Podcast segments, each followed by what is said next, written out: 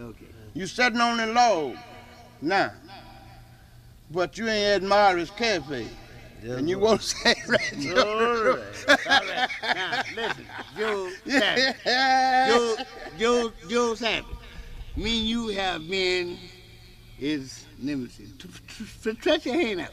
Me and you have been as close as any fingers could be. And you have did everything in the world you could, but you ain't never did nothing for me. But now you know what you do? Huh?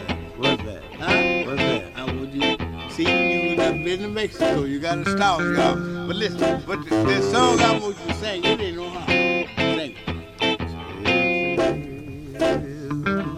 Good.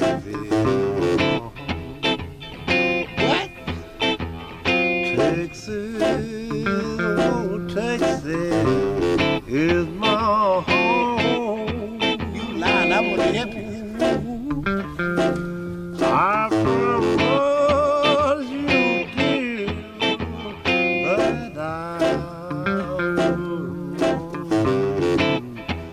Well, Texas, oh, Texas,